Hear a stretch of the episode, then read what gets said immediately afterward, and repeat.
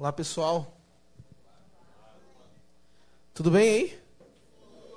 Estão vivos, felizes com essa banda maravilhosa. Bom, prazer obeso estar aqui com vocês hoje. É... Mesmo assim, proporcional à minha largura. E conhecer esse projeto, esse lugar. Na verdade, tudo que acontece aqui, tudo que se representa para essa cidade, para a nossa fé. É um prazer estar aqui com vocês. É, eu sou, eu estou em São Paulo há dois anos, mas à medida que eu pronuncio o S, você já deve saber que eu não sou de São Paulo. E eu sou do Rio de Janeiro, na verdade, de São Gonçalo, no Rio de Janeiro. E estou em São Paulo há dois anos, por causa de uma atividade pastoral e também de pesquisa que eu fui desenvolver na Metodista. E aí, quando eu cheguei em São Paulo falando Jesus, Deus, desse jeito assim, né, com esse X no final, é, me acusaram de ideologia de gênero, porque eu estava botando X no final do, do nome próprio. Sabe, quando fala todos, todas. Mas não é mesmo, é meu sotaque, que eu não quero perder, inclusive. Os paulistas querem que eu perca, mas eu não perderei.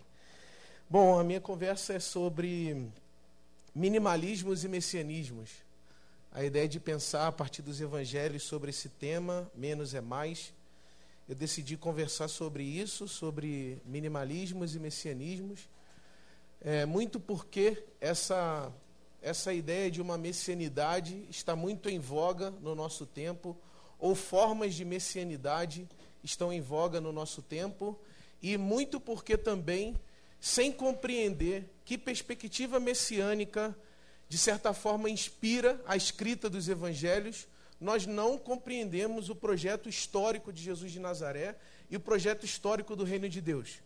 Todas as vezes que você pensa, qualquer conceito, qualquer experiência, qualquer forma de vida, qualquer organização social, qualquer afeto, qualquer desejo, todas as vezes que você tenta pensar ou tenta criar uma imagem que ajude o seu pensamento, ajude o seu pensamento a pensar uma forma de viver, uma forma de se organizar, você se refere a uma noção de história, a uma noção de tempo. Não é possível pensar sem que o pensamento se situe em alguma noção ou em alguma imagem de tempo, em alguma imagem de história. Pois bem, ainda que você faça isso de certa forma inconscientemente, os evangelhos, quando escrevem os seus testemunhos a respeito do reino de Deus, sustentam uma visão de história, sustentam uma imagem de, de tempo e de como as coisas acontecem dentro desse tempo, para propor para a gente um modo de vida. Repetir. Quando os escritores dos evangelhos escrevem esses textos, eles imaginam uma certa noção de tempo e de história e oferecem para a gente essa imagem de tempo e de história na perspectiva de que a gente confronte o nosso modo de conduzir a nossa história e o nosso modo de se portar no tempo com essa imagem que atende pelo nome de Reino de Deus. Reino de Deus é o, o grande nome dessa espécie de teoria da história de Jesus de Nazaré. É o grande nome. Então o Evangelho oferece isso na expectativa de que, ao se apropriar dessa compreensão, dessa noção de tempo, dessa própria noção de história, que na verdade rege toda a escrita da revelação, mas muito fortemente os textos de Jesus de Nazaré, para que a gente encontre um modo de modificar a nossa vida. Quando os testemunhos de Jesus se apresentam na forma de literatura e se apresentam na forma de teologia, esses testemunhos não querem outra coisa se não oferecer para a gente um modo de modificar as nossas formas de existir. Mas os escritores desse mundo aqui, do mundo bíblico, sabem que não é possível mudar um modo de existência sem oferecer para esses existentes, para esses vivos, para esses viventes, uma outra compreensão de história. Não é possível pedir que você modifique os seus modos de viver se você não tiver claramente uma, uma outra compreensão de história que, de certa forma ou em certa medida, é, é, animem um jeito novo de construir as relações, a política, a economia, a linguagem, os afetos. Você precisa de uma outra compreensão, é, a mais ampla e a mais abrangente possível, de como a história deveria ou poderia ser, para que você encontre uma referência de que forma de vida você deveria buscar. Bom, essa teoria da história, que está presente no, na Bíblia de forma geral, mas muito especialmente no Novo Testamento, atende pelo nome de messianismo. Então, quando Jesus chega no mundo, e eu vou ler vários textos dessas passagens, dessas tradições, quando Jesus chega no mundo, há uma certa expectativa de como ele deveria se comportar no mundo para atender a uma certa imagem histórica que se fazia a respeito do Messias. Então, quando Jesus chega no mundo, há o que os teólogos chamam de uma expectativa messiânica a respeito do como ele deveria viver, para que, em vivendo desse jeito, as pessoas olhassem para ele e dissessem: finalmente o Messias aconteceu, finalmente o Messias chegou. O problema novo, ou o problema inovador disso, é que Jesus chega num mundo que tinha expectativas mirabolantes, totalitárias, algumas até militarizadas, outras bélicas, a respeito de como deveria ser o messianismo dele, e ele decide inventar uma outra noção de messianismo. Ele decide inventar uma outra noção de história. Ele decide inventar uma outra noção de afeto. Ele decide inventar uma outra noção de tempo ele decide inventar uma outra noção de autoridade, ele decide inventar uma outra noção de amor. Ele decide ir em confronto a essa imagem messiânica que a sociedade daquela época construiu para aguardar o Messias, e ele decide propor um outro messianismo. Esse messianismo de Jesus, e especialmente o modelo que eu vou compartilhar com vocês aqui, esse messianismo de Jesus é é é a ideia de história que deveria de certa forma inspirar os nossos movimentos aqui e agora e o nosso modo de lidar com o tempo aqui e agora. Então eu vou passar por alguns textos do Novo Testamento, pretendo, não sei inclusive se será possível, chegar por fim em Filipenses capítulo 2. Eu vou passar por alguns textos do Novo Testamento mostrando como Jesus entra em confronto com uma determinada visão messiânica e tentando mostrar o que ele propõe de novo ali, na expectativa de que essa inovação, que essa novidade, que esse modo novo de Jesus lidar com as coisas, com a história, com a vida, com o real, que esse modo novo ajude a gente a se colocar num certo embate e numa certa relação criativa com o nosso mundo, com o nosso tempo e com as dinâmicas e demandas da nossa contemporaneidade. É um pouco essa a minha trajetória. E eu começo no capítulo 3 do Evangelho de João. Então, eu queria te pedir aí que você abrisse a sua Bíblia ou que você acessasse a sua Bíblia, né? Porque hoje nós temos uma outra prática de leitura bíblica.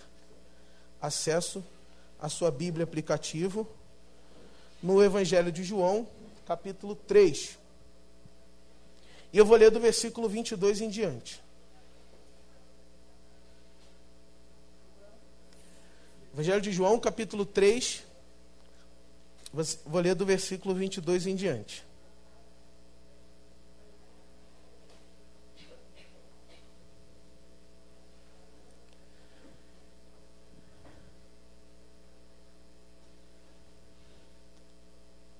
Depois do encontro com Nicodemos,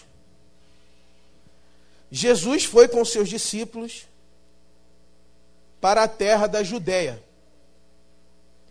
onde passou algum tempo com eles e batizava.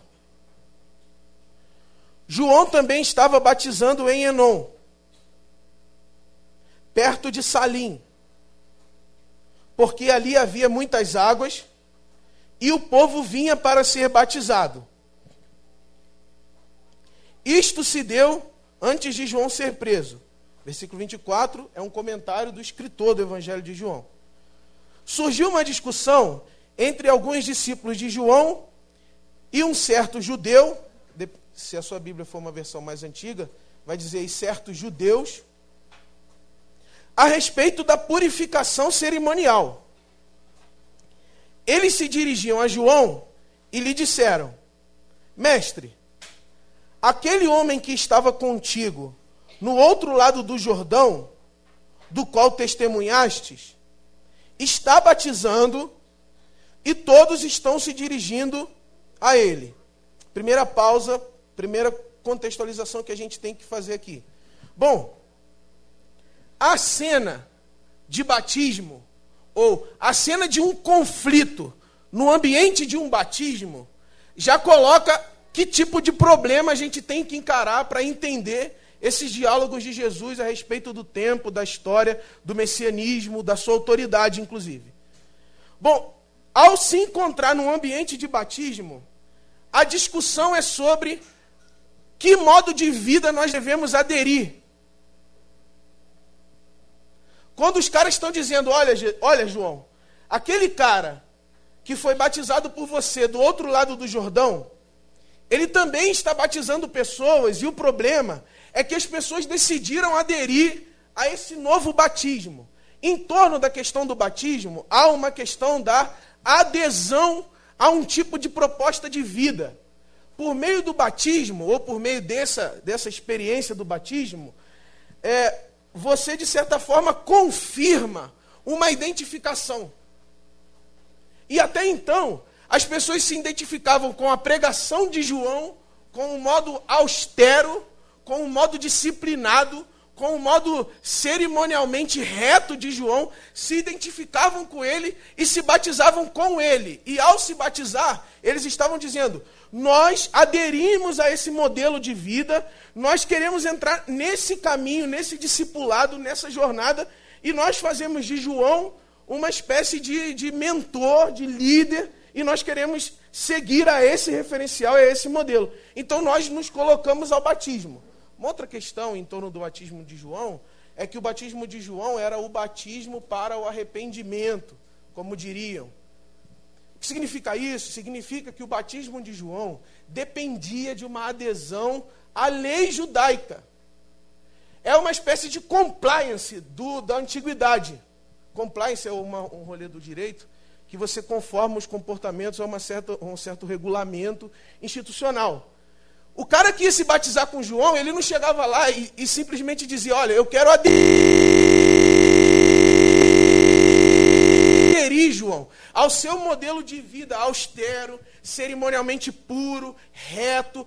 Não é só isso. Ele está dizendo: Eu, eu permito que esse regulamento que você usa para marcar como as pessoas devem viver, chamado lei, eu, eu me coloco sob o jugo da lei. Eu me coloco subjúdice da lei. Eu concordo com isso. Aí João pegava e batizava ele.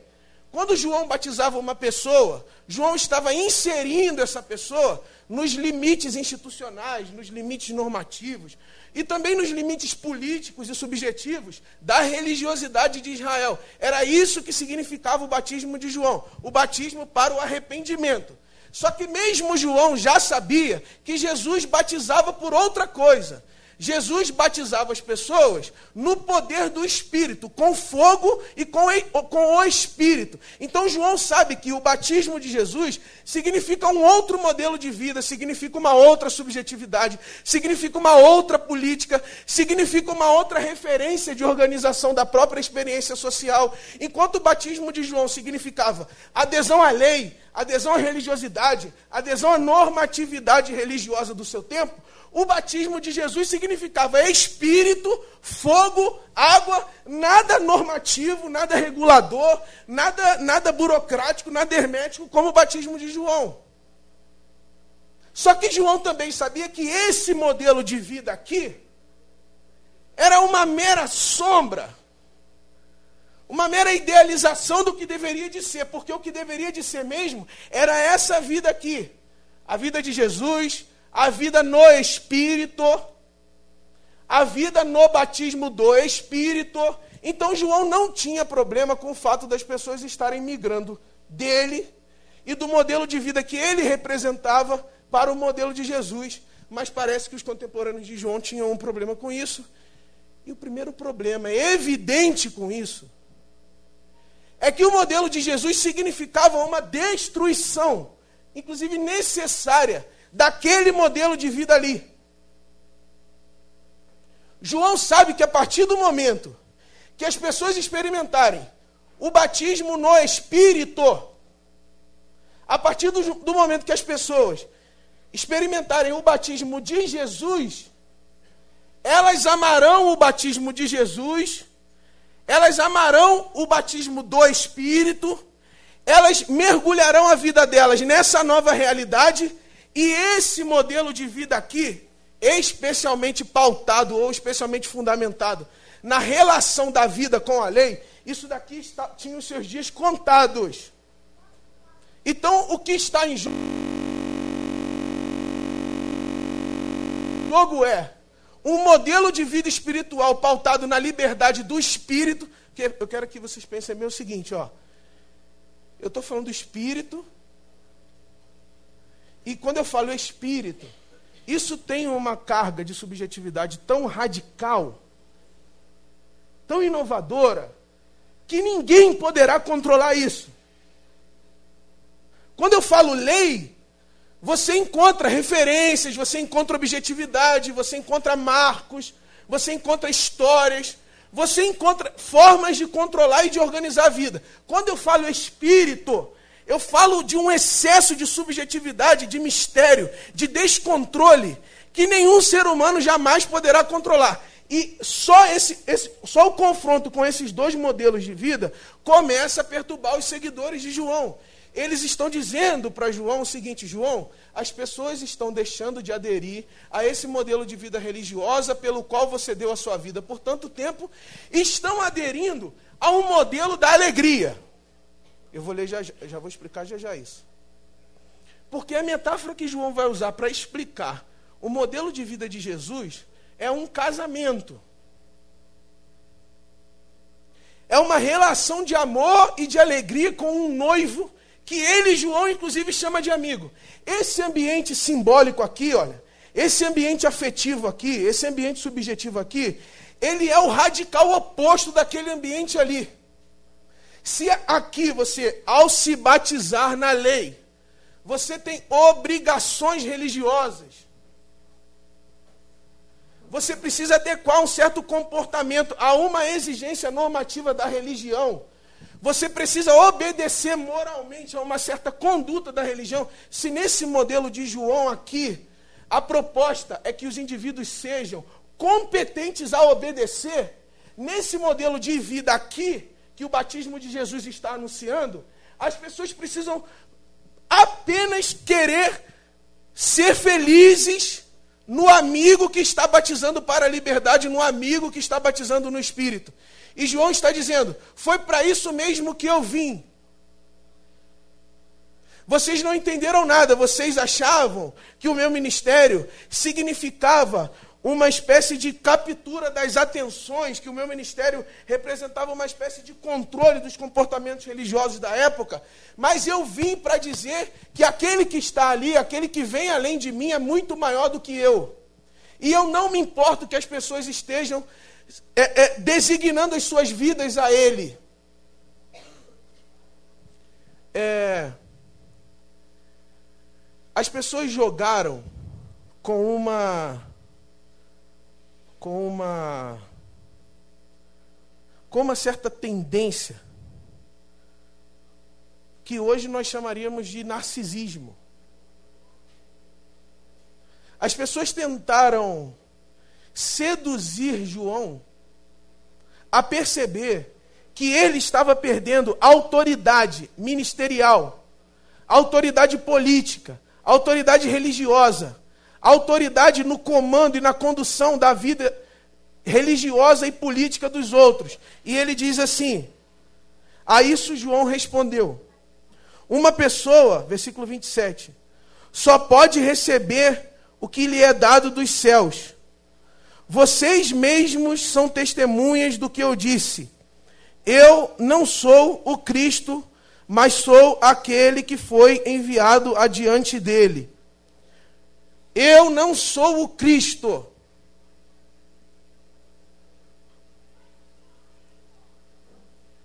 João disse assim para eles: Pessoal, menos. Menos. Eu nunca tive pretensão, ao construir um modelo de vida religiosa, eu nunca tive pretensão de ser para essas pessoas o Messias, que é isso que ele está dizendo. Inclusive, a gente tem um problema com esse termo. A expressão Cristo roubou da gente o impacto messiânico de uma afirmação como essa.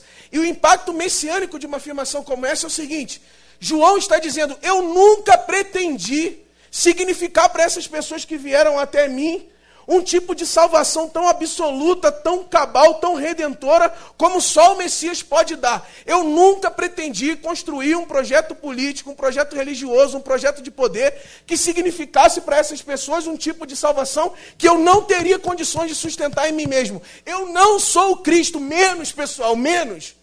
O problema é que no limiar dessa sedução, e essa sedução é inclusive feita aos religiosos desta época, ainda hoje, no limiar desta sedução, quando um sujeito que conseguiu arregimentar pessoas ao redor dele, quando um sujeito que conseguiu fazer uma legião de fiéis, uma legião de discípulos, igrejas grandes, igrejas ricas, editoras, é, publicadoras, quando um sujeito consegue colocar em volta do seu modelo de vida religiosa uma legião de adoradores, e as pessoas apontam para ele e dizem: Você é o Messias, cara. Dificilmente se encontrará no mundo de hoje alguém que recebeu a sedução de ser Messias e de ser messiânico e que decidiu fazer como João fez aí agora, dizendo: Não, eu não. Há na contemporaneidade do, do protestantismo esse tipo de sedução e esse tipo de tentação. Discípulos que apontam para líderes precários, provisórios, que têm um ministério sempre transitório em relação a Jesus de Nazaré. Porque o ministério de qualquer líder dentro do segmento de Jesus é um, um ministério de sinalização. É um ministério sempre precário, sempre provisório é um regime de transição entre uma forma de vida velha, que Paulo chama de velho homem, de outra vida, entre uma forma de vida velha e uma vida nova com Jesus. O problema é que esses religiosos batizaram, aderiram pessoas ao modelo religioso deles. E quando a massa resolveu dizer, Fulano de Tal, eu vejo que você é o Messias. O Brasil inteiro precisa ouvir a sua voz. O Brasil inteiro precisa ouvir a sua música. O Brasil inteiro precisa ler os seus livros. Porque eu vejo que você é o Messias. Dificilmente você ouvirá de uma liderança religiosa de hoje essa expressão que João disse. Menos, pessoal. Eu não sou o Messias. O pecado que se comete com uma certa repetitividade ou recorrência no cotidiano da religião atualmente é esse pecado de aceitar a tentação de uma rotulação ou de uma nomeação messiânica. Os caras aceitaram. Eles acham que o projeto de libertação política, ideológica, mental, afetiva, eles acham que o projeto de libertação da vida das pessoas passa pelo batismo deles, passa pelas institucionalidades deles, passa pelos regramentos e pelas normas religiosas deles. Quando eles tiveram a oportunidade de negar a tentação de se colocar como Messias, de um mundo carente de alternativas libertadoras, eles não recusaram essa sedução. Eles aceitaram e eles fizeram campanhas, eles aceitaram e eles fizeram congressos, eles aceitaram e eles construíram partidos, eles aceitaram e eles compraram redes de televisão, eles aceitaram e eles organizaram um projeto de poder em torno do batismo deles. E quando as pessoas chegaram para eles e disseram: Olha, Vejo que vocês estão querendo ocupar esse lugar do messianismo. Eles bateram no peito e disseram: é verdade, nós somos os Messias. Nós vamos salvar essa nação, nós vamos evangelizar essa nação, nós vamos converter essa nação para o Senhor Jesus. O problema desse modelo é que esse modelo, ao invés de apontar para outra vida, que essa sim é realmente libertadora, essa sim é realmente celebrativa, essa sim é realmente prazerosa, ao invés de simplesmente aceitar o papel minimalista de apontar para o Messias real, eles se arrogaram. Eles se arrogaram. Eles se arrogaram e aceitaram o lugar majoritário, o lugar messiânico, o lugar de poder que a massa religiosa deu para eles. O que João está dizendo é: modelos de vida religiosa recebem dois tipos de legitimação. Ou recebe o tipo de legitimação associada à opinião das massas, ou recebe a autoridade dada dos céus. É como se João estivesse dizendo: Eu até reconheço que vocês estão legitimando o meu ministério, só que não me foi dado do céu autoridade para arrogar a posição de Messias diante de vocês. Eu não sou o Messias, menos. Menos. Nós estamos diante de uma geração religiosa que tem medo do menos. Todas as vezes que uma massa ou que uma multidão sedenta por alternativas redentoras e messiânicas aponta e diz: é você, irmão, que é a salvação desse país. É o seu movimento, é a sua marca, é a sua banda, é a sua igreja. É o que você diz, é a sua palavra é a sua denominação. Todas as vezes que uma massa sedenta por um tipo de libertação e o messianismo, como alternativa política e religiosa, aparece nesse mundo. No mundo onde as pessoas estão exauridas de tentar alternativas racionais, alternativas inteligentes, alternativas democráticas, alternativas consensuais. As pessoas estão esgotadas de saídas que deem um certo, um certo trabalho, que deem um, uma certa uma certa, um certo investimento de energia, é quando as pessoas estão esgotadas deste modo de vida. E uma coisa interessante é que, para o escritor do Evangelho de João, era assim que se encontrava a população, era assim que se encontravam as pessoas. População não, porque esse conceito é muito recente. Era assim que se encontravam os contemporâneos de Jesus. João diz que eles estavam só. Eles viviam em trevas. É, é aí. É nesse momento, é nesse momento social, quando a gente acha que tudo que nos rodeia só pode ser trevas mesmo, é nesse momento que a gente fica suscetível a aparecer um tipo de populismo ou um tipo de organização de, de vida assim, baseado na multidão, na massa, no encantamento das massas e numa adesão em torno de uma figura personalista. É nesse momento de caos e de terror que a gente acaba aderindo a esse projeto. E o, e o anticristo, ou o falso Messias, é aquele que, sabendo não ter condições de salvar as pessoas das suas trevas, aceita a nomeação popular, aceita a nomeação pública para cumprir esse papel. Ele sabe que ele não passa de um errante comendo gafanhoto, mel silvestre e vestindo pano de saco. Ele sabe que ele não passa de um errante. Mas ele ouve a aclamação popular. A personalidade dele é maximizada pelos elogios. O modo de vida dele é elogiado por pessoas sedentas de transformação. E ao invés dele parar e dizer, menos pessoal, eu não sou isso que vocês estão dizendo que eu sou. Eu não sou o Messias. Ao invés dele dizer isso, ele aceita o projeto. Eu aceito o projeto. Você aceita o projeto. Os religiosos aceitam o projeto. E aí a gente entra nessa relação, olha, de uma pessoa dependente que entrega o controle, o comando da sua vida a alguém supostamente libertador. Entra numa relação de escravidão com essa pessoa. Essa pessoa não tem condições de suprir as necessidades de libertação e de liberdade que essa pessoa carente lhe entregou. E essa relação mente. Antes que isso acontecesse, João disse: menos. É nesse sentido que a espiritualidade do Evangelho é uma espiritualidade despretensiosa, minimalista, não arrogante.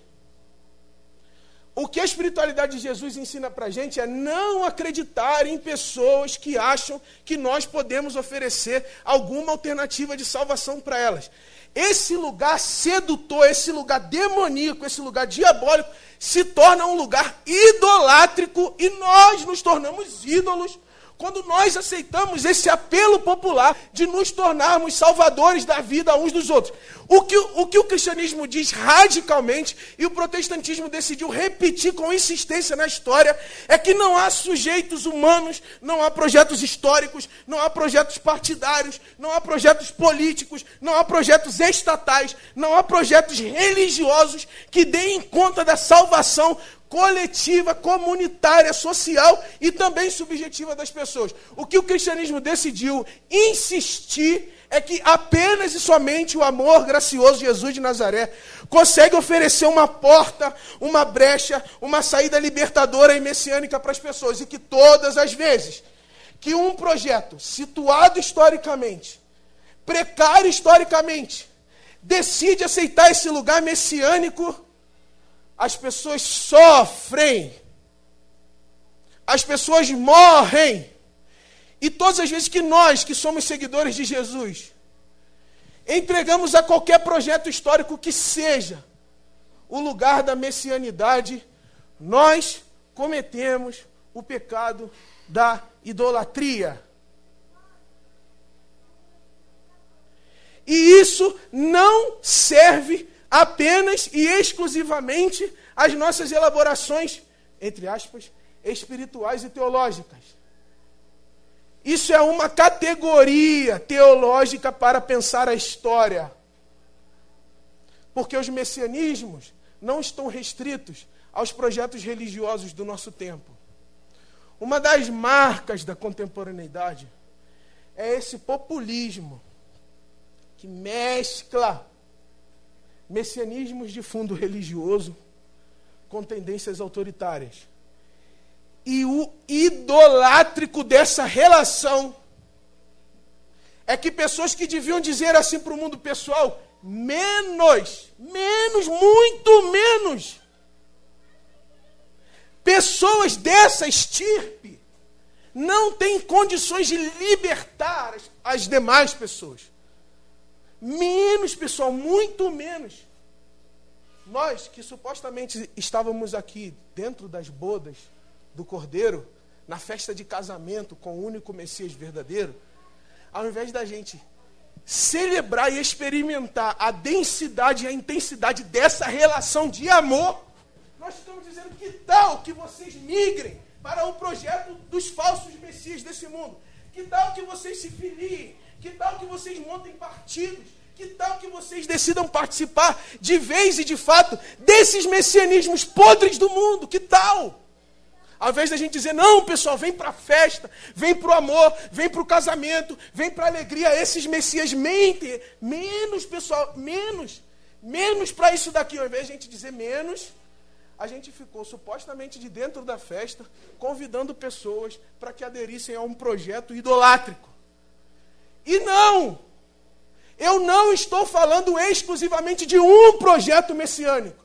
Eu estou falando de qualquer projeto messiânico que apareça sobre a face da terra. E a América Latina está recheada de projetos messiânicos que se apresentam como salvação de vidas precárias, empobrecidas, violentadas cotidianamente nesse Brasil. E como a gente vive um contexto de luta, de depressão, de dor, de cansaço, parece que a gente desistiu de dizer menos. Menos, muito menos. E aí a gente aderiu. E aí a gente adere. O que João está dizendo é: uma pessoa só pode receber o que lhe é dado dos céus. E ser o Messias é o que vocês estão me dando. Não foi o que me foi dado do céu. Por quê? Bom. Aí é uma questão interessante. Se nós concordamos que Deus ungiu Jesus de Nazaré como único Cristo, como único Messias, nós também concordamos que a única pessoa que recebeu do céu autoridade para ser Messias é Jesus de Nazaré. Então é fácil julgar, muito razoavelmente fácil julgar, quando é que projetos legitimados meramente na opinião popular estão arrogando para si o lugar de Messias. Dizer menos, dizer menos, é dizer assim: Eu não sou Cristo. Eu sou aquele que foi enviado adiante dele. A noiva pertence ao noivo. Nós somos amigos do noivo.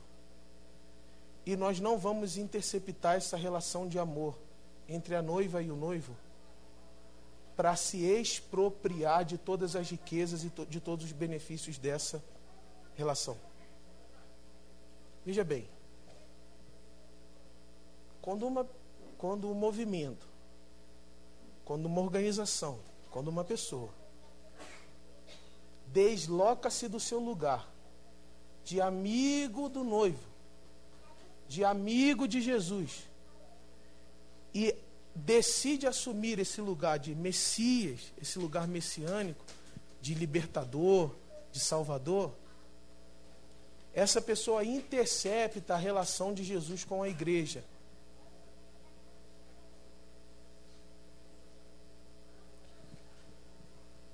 E nós poderíamos chamar isso de uma espécie de cafetinagem teológica, de uma espécie de uma cafetinagem religiosa. Porque o que tem se visto hoje em dia são pessoas vendendo a relação de amor da igreja com Jesus para projetos pseudo-libertadores e pseudo-messiânicos do nosso tempo. Eu lembro que no ano passado chegaram a dizer: Nós líderes religiosos, temos, nós somos proprietários da noiva. Quer comprar, quer comprar noiva? Você quer comprar noiva? Nós temos a noiva. Nós falamos em nome da noiva. Nós falamos em nome da, nós negociamos em nome da noiva. O que, que você vai me dar? Uma concessão de televisão para que você tenha noiva? Eu falo em nome dela. Eu marco o casamento. Eu marco o adultério. Eu vendo a relação. Eu vendo o amor, eu vendo a amizade. Eu vendo o casamento. Se vocês pagarem, me derem uma concessão, eu vendo. O que está acontecendo aqui? O que está acontecendo é que quando uma pessoa não diz menos. E ela decide entrar nessa negociação. No final da história, quem está numa, numa, numa, num limiar de negociação de poder é a própria igreja de Jesus. Agora eu vou fazer um comentário meio místico. curioso que a imagem bíblico-teológica para a igreja de Jesus seja uma noiva. E curioso que os messias que aparecem nos projetos históricos de poder sejam todos homens totalitários, machistas, violentos, que se apropriam dessa relação com uma noiva supostamente enfraquecida, com uma noiva supostamente acovardada, com uma noiva supostamente fraca, porque mulher. Curioso que uma, uma, uma certa mentalidade de gênero desses projetos messiânicos históricos acham, faz com que esses caras achem que eles estão inclusive acima da noiva, só porque a noiva é mulher.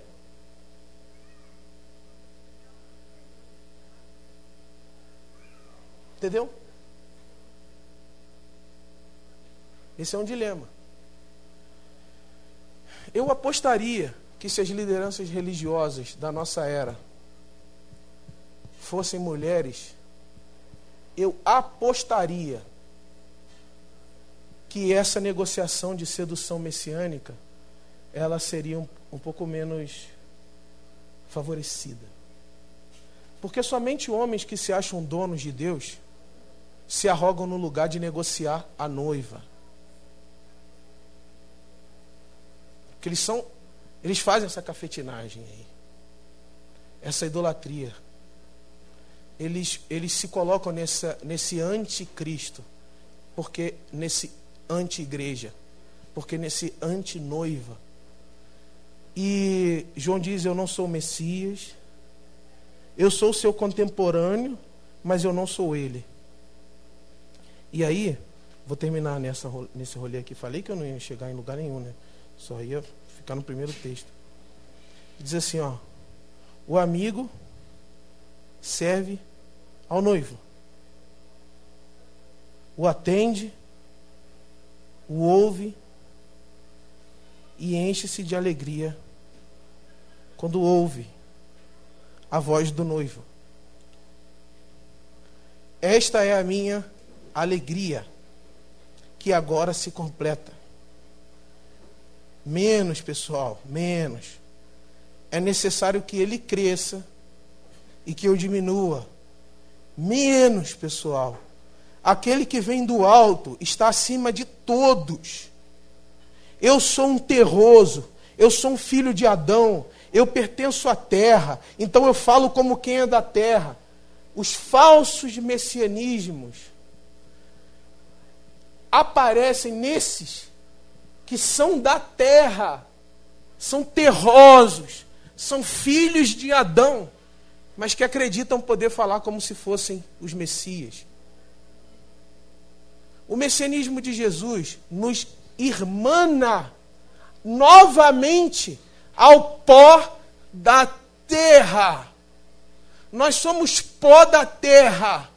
Se qualquer postura minha de arrogância na, dire... na sua direção, e qualquer postura minha de tentativa de controle das suas condutas, do seu comportamento, você poderia livremente no Espírito dizer: O que você quer comigo dos anjos? Você é pó da terra, como você, como pó da terra, quer erguer sobre mim um tipo de messianismo, um tipo de controle, um tipo de poder, um tipo de autoridade que não lhe foi concedida. Que autoridade você teria como pó da terra para querer dominar minha vida desse jeito? Você é pó da terra. João diz: Eu sou pó da terra, meu. Eu sou da terra, eu não posso falar como se eu fosse de outro lugar. Agora, nesse messianismo há, inclusive, uma perspectiva ecológica. Porque enquanto os messianismos do mundo, enquanto esses, esses messianismos aqui, entram numa espécie de, numa lógica de, de capturação e de apropriação de todas as formas de vida, o messianismo de Jesus está dizendo: se identifiquem se identifiquem, mas se identifiquem com o menor. Se identifiquem com a terra. Se identifiquem com os rios poluídos.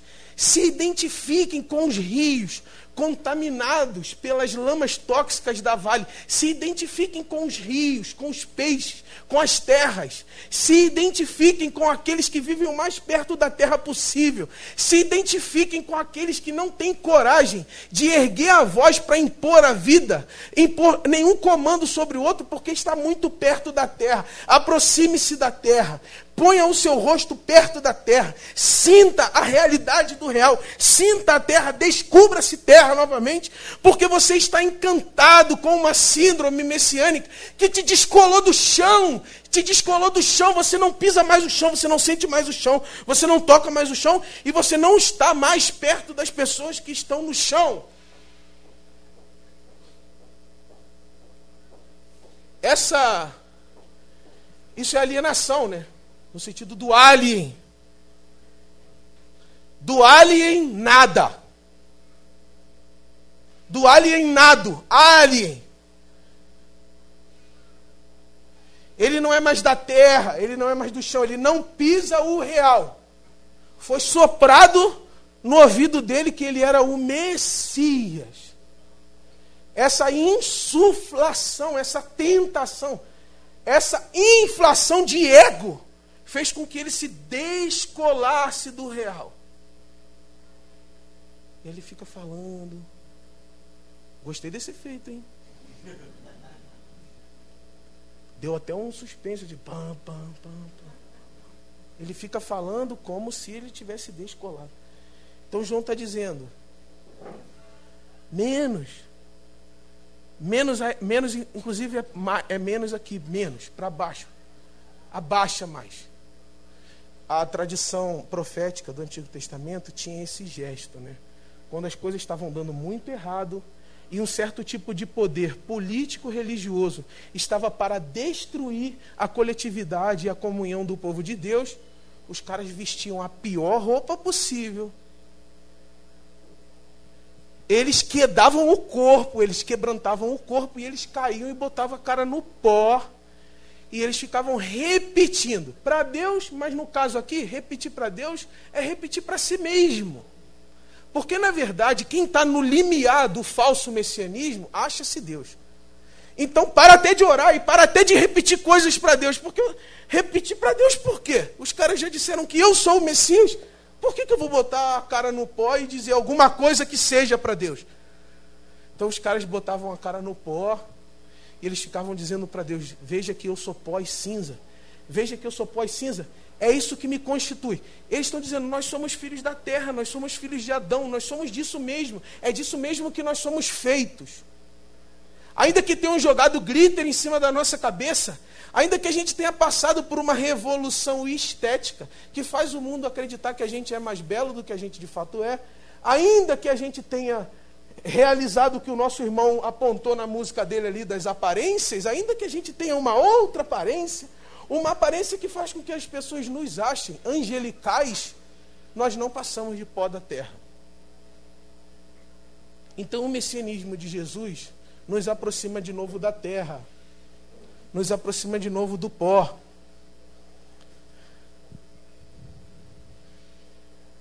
Menos, pessoal. Importa que ele cresça e que eu diminua. Por fim, ao dizer menos, João Batista está dizendo: eu nego esse projeto de religioso, de poder,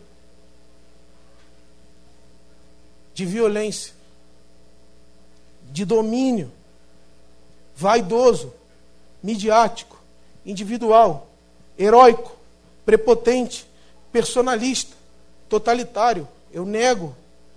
Eu me aproximo do chão e digo: sigam a Jesus. Entrem na festa dele. Agora eu acho curiosíssimo que há uma mudança de ambiente afetivo na história. O primeiro ambiente é o ambiente do batismo para confirmação da lei é um ambiente judicial, ainda que seja um ambiente religioso do batismo, é um ambiente judicial. Porque é um ambiente onde o batismo confirma a norma. E a mudança de ambiente desloca o lugar da messianidade para uma festa de casamento, aonde a noiva escuta a voz do noivo, onde eles são felizes e onde aquele que sabe que não é Messias é capaz de se alegrar com a glória que é dada, porque somente é devida ao Messias verdadeiro, Jesus de Nazaré. Muda, o ambiente não é mais um ambiente judicial, não é mais um ambiente de confirmação da lei, é o ambiente da festa de Jesus, noivo com a noiva, onde o cara que sabe que não é Messias é capaz de se alegrar. Porque tem um rolê aí, ó, como diriam os paulistas. Os falsos messias não são capazes de se alegrar ao ver pessoas indo em direções que não sejam ele. Então ele vê pessoas caminhando na direção de uma diferença e isso incomoda. Isso fere o narcísico, isso fere o ego, isso fere um eu, isso fere a totalidade das atenções. Porque agora as pessoas estão indo para o casamento de Jesus. Aí João diria: sim, pessoal, menos.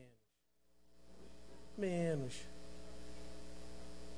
O a minha ideia é que ao dizer menos para isso daqui, a gente tem inclusive condições de mudar o ambiente espiritual das nossas experiências de fé e mudar o ambiente espiritual das nossas convivências.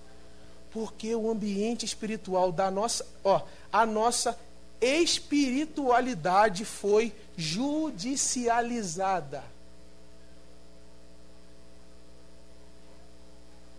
Nós perguntamos sobre afetos, desejos, e as pessoas respondem indignação, justiça, prisão, lei, direito, política pública. Nós perguntamos: o que você deseja? Vingança? O que você sonha? Como é que o pessoal fala uma palavra que eu acho que eu perdi aqui agora? Menos impunidade. Qual é o seu desejo de futuro? Menos impunidade. Mas você não deseja, de repente, um, ir no mar? Compor uma música? Que você, eu estou perguntando o que você deseja de futuro. O que a sua alma testemunha a respeito da sua sede. Aí você fala, menos impunidade, políticas públicas. Meu Deus, cadê, meu? Cadê um desejo que seja belo? Cadê um desejo que seja gostoso? Cadê um desejo que seja uma festa e não um desejo que seja uma arma? Cadê o desejo pela multiplicação do, da, pela transformação da água em vinho, para que a festa não acabe?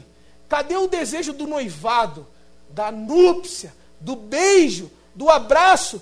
A nossa subjetividade, a nossa alma, a nossa espiritualidade está colonizada por uma mentalidade messiânica que faz com que a gente queira projetos que envolvem regulagem, controle, domínio do outro e, no limite, morte ao outro. O que mais me assusta no estágio espiritual da nossa contemporaneidade é isso aqui. Quando você pergunta por um desejo, aparece uma linguagem militarizada.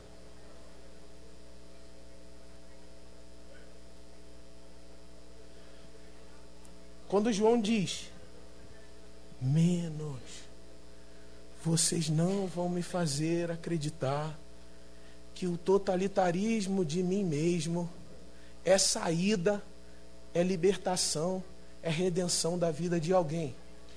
A saída, a redenção, a libertação da vida de alguém é que essa pessoa encontre Jesus numa festa. Encontrar Jesus numa festa. Se acabar o vinho, tiver água, ele faz mais vinho para a festa não acabar. encontrar Jesus numa festa, as pessoas dançam. Tem mesa, uma mesa grande assim, ampla, larga, para as pessoas sentarem e comer com ele. É uma festa, é um ambiente messiânico de uma festa, não é mais um ambiente messiânico da lei, da regra, que faz que, ao aparecer a diferença, a gente tem que exterminar essa diferença, porque ela não está em conformidade com a lei e com a regra. Ao perguntar sobre a sua alma e você não ter desejos de festividades,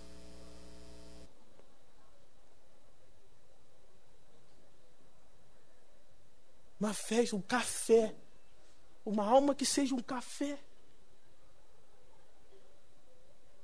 Que tenha banda com metal, experimentando variações. Uma, uma alma que seja uma beleza e não seja uma guerra. Meu Deus do céu.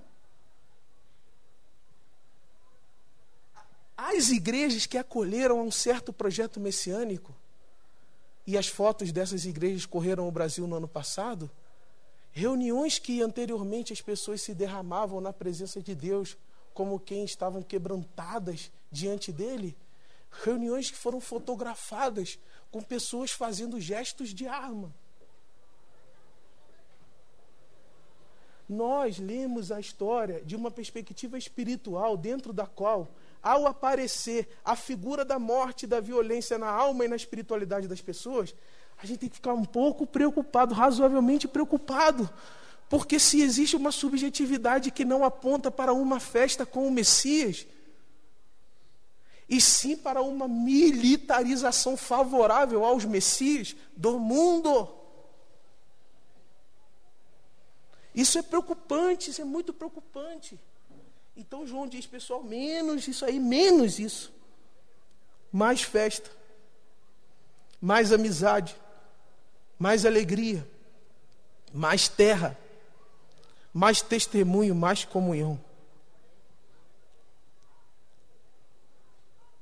Pois aquele que Deus enviou fala as palavras de Deus, porque ele dá o Espírito sem limitações. O Pai ama o Filho e entregou tudo em suas mãos. Afirmação primária da nossa espiritualidade cristã. Jesus Cristo é o Senhor e além dele não há outro. Jesus Cristo é o Senhor e além dele não há outro. Todo o poder está em Suas mãos. Todo o poder está em Suas mãos. Nas mãos de Jesus. Foi dado por Deus. Ele é o Messias. Nós não somos os Messias, nós somos da terra. Todo o poder está, está nas mãos de Jesus. E quem crê no Filho tem a vida eterna. E quem rejeita o Filho não verá a vida. Não verá a vida. Não, a gente não pode rejeitar a festa, a festa é a vida. A gente não pode rejeitar o noivo, o noivado, as núpcias, os beijos, os abraços. Isso é a vida. A gente não pode negar o filho em nome de nenhum falso Messias. Menos aqui, pessoal, menos, menos. Menos é mais. Importa que ele cresça e que nós todos diminuamos a nossa estatura de terra, de filhos de Adão e não de Messias, porque não somos e não seremos.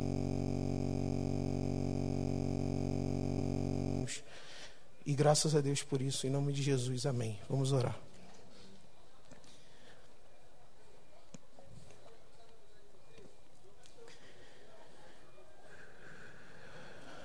Deus, tira de nós o poder e nos dê uma festa. Tira a gente do ambiente, do cativeiro, da lei, da morte, da vingança, da indiferença, da intolerância. Menos, nós queremos menos isso, Jesus. E nós queremos cear contigo o batismo do seu espírito, a ceia contigo, o noivado contigo, a festa contigo. Deus nos chama de novo para dançar e não para julgar. Nos chama de novo para cantar e não para condenar. Nos chama de novo para celebrar e não para assassinar. Nos chama, Deus, para comunhão. Nos chame novamente para comunhão contigo e com seu Espírito, em nome de Jesus. Amém. Amém. Beijo, gente. Obrigado pelo tempo, obrigado pelo acolhimento. Deus abençoe vocês. Valeu, até mais.